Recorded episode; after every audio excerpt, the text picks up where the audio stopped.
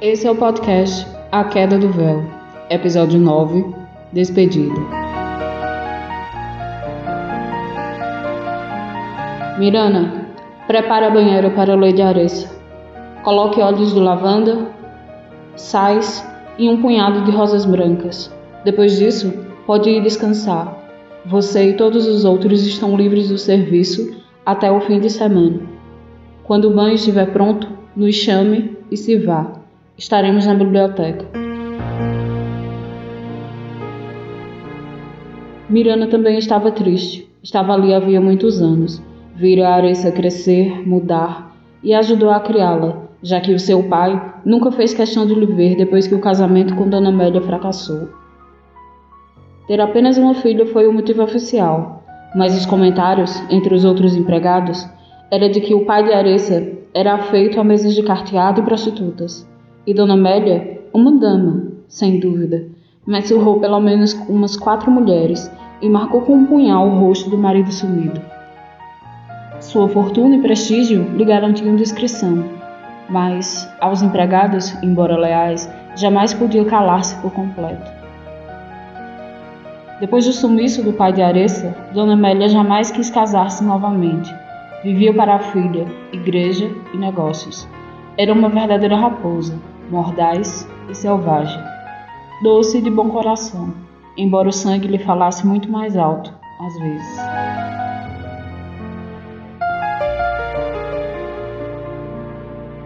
Senhor, o banho está pronto. Obrigado, Miranda. Por hoje é isso. Boa noite. Aressa estava exausta. Se deixou conduzir ao quarto. O marido a despiu, banhou, lavou seus cabelos, penteou e a pôs na cama. Depois se banhou também e foi para junto dela. Os cabelos molhados e perfumados de Aressa envolviam os dois, num dossel escuro e macio. Aninhada a ele, finalmente dormiu, sem dizer uma só palavra. Era verdade, enquanto ele a contemplava, absorto em seu sono. Nem viram a meia-noite chegar, e também se entregou aos braços de Morfeu.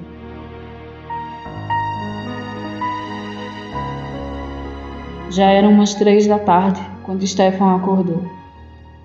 Uma brisa fria invadiu o quarto. Assustado, foi ver a janela fechada. Viu também a porta, as cortinas, tudo fechado.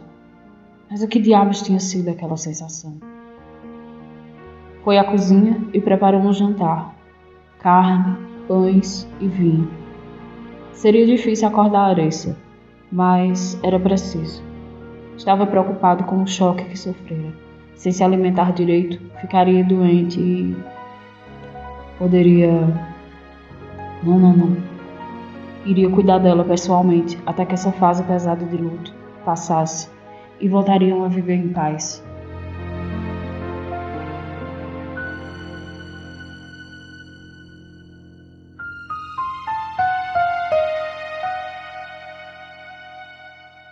Aressa não queria se alimentar ou beber nada. Foi com muita insistência do marido que pôs algo no estômago. Ficaram à mesa por um tempo. Caminharam pelo jardim sob a luz mortiça de uma lua minguante. Stefan, agora que minha mãe se foi, eu não sei ainda o que fazer com os negócios e propriedades. Você poderia administrar para mim enquanto eu aprendo a lidar com essa nova circunstância? Claro que sim, meu anjo. A carga de trabalho aumentará um pouco para mim, mas logo você estará a par de tudo e comandará suas posses tão bem quanto sua mãe. De repente, Aressa ficou pálida e pareceu perder o equilíbrio. Como Steph estava ao seu lado, evitou uma queda. Sentaram-se na varanda e ficaram olhando as estrelas. Sente-se melhor? Quer me pedir algo? Não, não, não precisa. Eu quero apenas tomar um fôlego e eu preciso lhe contar algo. Meu amor, acalme-se. Esses últimos dias foram muito pesados para você. O que houver daqui para frente será diferente. Estamos em nossa casa e eu a protegerei. Eu estava me preparando para ver minha mãe e lhe contar que estou grávida, antes dela falecer. Miranda prestou atenção em mim e nos sintomas, que eu pouco conhecia. Mamãe se foi sem saber que vai ter um neto ou neta. Perdê-la de uma maneira tão brusca me entristeceu demais, e apenas agora eu reuni forças para lhe dar a notícia. Stefan estava perplexo, calado, e as lágrimas corriam por todo o seu rosto. Abraçou a Aressa muito forte, lhe afagou os cabelos, beijou e apertou contra o seu peito. Meu amor, em meio a tanta tristeza, essa notícia é um bálsamo para nós dois. Meu pai ficará muito feliz com você. E você tem que me prometer que irá se cuidar. No estado que se encontra, não pode ter mais preocupações. Eu estarei sempre com você. Amo você. Você me faz o homem mais feliz desse mundo. Eu pertenço a você, meu corpo, a minha alma, todo o meu ser, sempre e para sempre. Arissa estava abraçada a ele, o rosto coberto de lágrimas, mas agora eram de alegria. À distância, alguém observava e também havia lágrimas, mas não era alegria ou tristeza. Apenas ódio, despeito e inveja.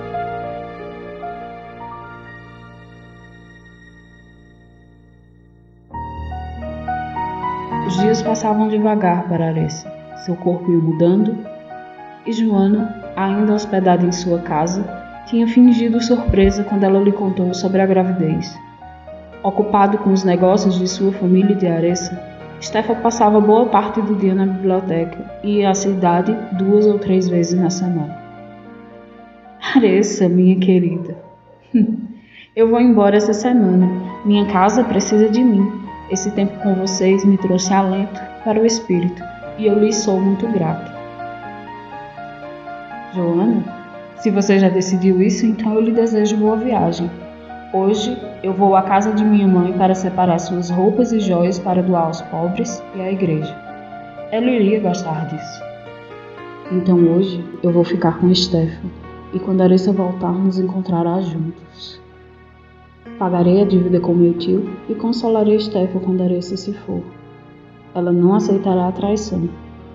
Eu a conheço bem. Se você puder esperar até amanhã, minha carruagem poderá levá-la ao porto à noite. Eu estarei de volta. Júlio ou Martim a levarão. Obrigado, querida. Eu esperarei sim. Não tenha pressa de ir. A companhia de vocês é muito agradável. Fico feliz que tenha gostado de estar conosco. Quando o bebê nascer, lhe comunico. Quero que você seja a madrinha dele ou dela. É uma honra para mim. Eu lhe tenho muito apreço. Aressa sorriu e abraçaram-se. Stefan, parece cansado. Eu trouxe umas frutas para você. E vinho. Aressa me pediu para cuidar de você por hoje. Miranda está ocupada com o enxoval e o quarto do bebê. Faça uma pausa. Vamos conversar um pouco. Amanhã de manhã eu voltarei para casa. Antes de ir, Aressa veio aqui e me contou que lhe convidou para ser madrinha do nosso filho. Sim, e eu aceitei. Eu tenho muito carinho por ela. Essa criança tem muita sorte. Vocês serão pais maravilhosos. Somos já. Desde que soube da existência do meu bebê, toda a vida ganhou um novo significado. Aressa é tudo para mim. As narinas de Joana tremeram. Sua visão se nublou de ódio, mas controlou-se sorriu e serviu o vinho. Stefan tomou devagar, comeu frutas e pães e demorou a ficar levemente embriagado. Sorriu e falava de Aressa, que já estava com saudade, que a barriga dela começara a crescer, um pai presente e bobo pelo primeiro filho que nem tinha visto ainda. Eu vou buscar mais vinho para nós. Vá, vai, eu quero comemorar esse dia a saúde da minha esposa, sua recuperação do luto. Eu sou um homem abençoado, de muitas formas. Joana foi à adega e trouxe outra garrafa de vinho.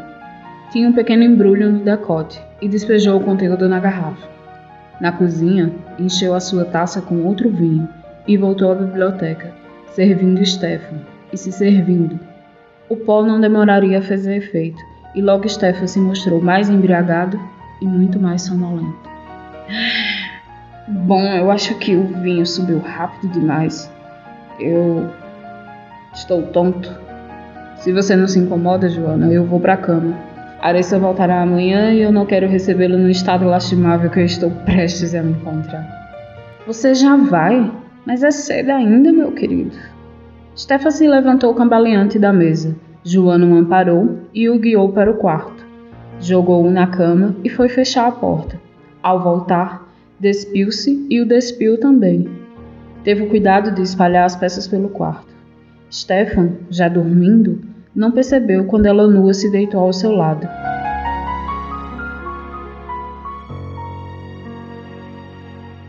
Nada aconteceu entre eles, apesar de Joana desejar ardentemente. Em seu sono, Stefan murmurava o nome da esposa. Outros nomes, sorria. Era insuportável ficar ao lado dele assim. Arranhou suas costas e braços, deu-lhe beijos e bufetadas, sem nenhuma reação, até desistir e dormir abraçada a ele. O dia amanheceu, Miranda acordou e um tempo depois estava na cozinha. Estranhou as taças sujas e pelo menos três garrafas de vinho vazias. O senhor tinha estado o dia inteiro ocupado e não tinha esse costume de beber tanto. Ficou curiosa e foi à biblioteca. Viu restos de refeições para duas pessoas, mais vinho e duas taças sujas.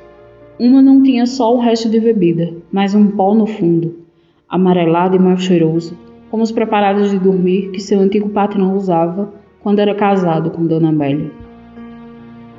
Não gostou do que viu, limpou o lugar e voltou à cozinha. Lady Aressa chegaria a qualquer momento. Precisava preparar algo para comer, além do desejo do senhor que ainda dormia. Lá fora, o sol brilhava. O céu azul turquesa tinha poucas nuvens, flores desabrochando em seu esplendor, os pássaros cantando. Aressa, Aressa amava o jardim. Ela cuidava dele pessoalmente. Suas rosas, árvores frutíferas, era lindo de se ver e de estar ali. A carruagem chegara. Aressa, Júlio e dois baús com os últimos pertences de Dona Amélia. Mirana!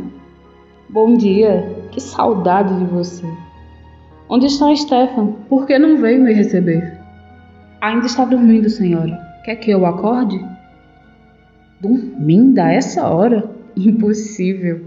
Deve ter ficado até tarde naquela biblioteca escura e entediante. Bem, eu vou me trocar e banhar e o acordo para almoçarmos juntos. Será que Joana ainda nos acompanharia ou tem pressa de ir? Eu não vejo Dona Joana desde ontem, senhora. Deve estar se preparando para partir. Hum, verdade. Eu vou ao jardim pegar umas rosas e depois me preparo para o almoço. Já a chamo para me ajudar com o vestido, Miranda. Logo eu terei que ajustar todos, ou quase todos, as camisolas, as capas de mamãe que trouxe comigo. Chame Maria e peça para separar e lavar todas. Guarde-as no quarto do bebê. Tenho presentes para você, Júlio e todos, mas só poderei entregar mais tarde. Espero que gostem do que lhes trouxe. Alessa saiu para o jardim, fez uma limpeza rápida nas rosas, regou e colheu várias, suas preferidas, as carmesim. Estavam esplêndidas, vivas, com aquele cheiro doce, folhas verdes e espinhos que machucariam bastante se pegasse nelas de qualquer jeito. Atravessou o pátio e entrou em casa. As cortinas balançavam preguiçosas com a brisa. O sol enchia os cômodos de luz. Aressa amava seu lar, seu bebê, que apesar de pequeno no ventre, lhe trazia muita alegria. Dois meses no máximo, mas já o sentia.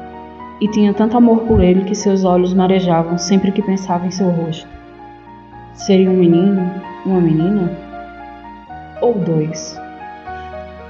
Dois bebês de uma só vez? Que tolice! uma tolice linda e radiante, como aquele dia de sol.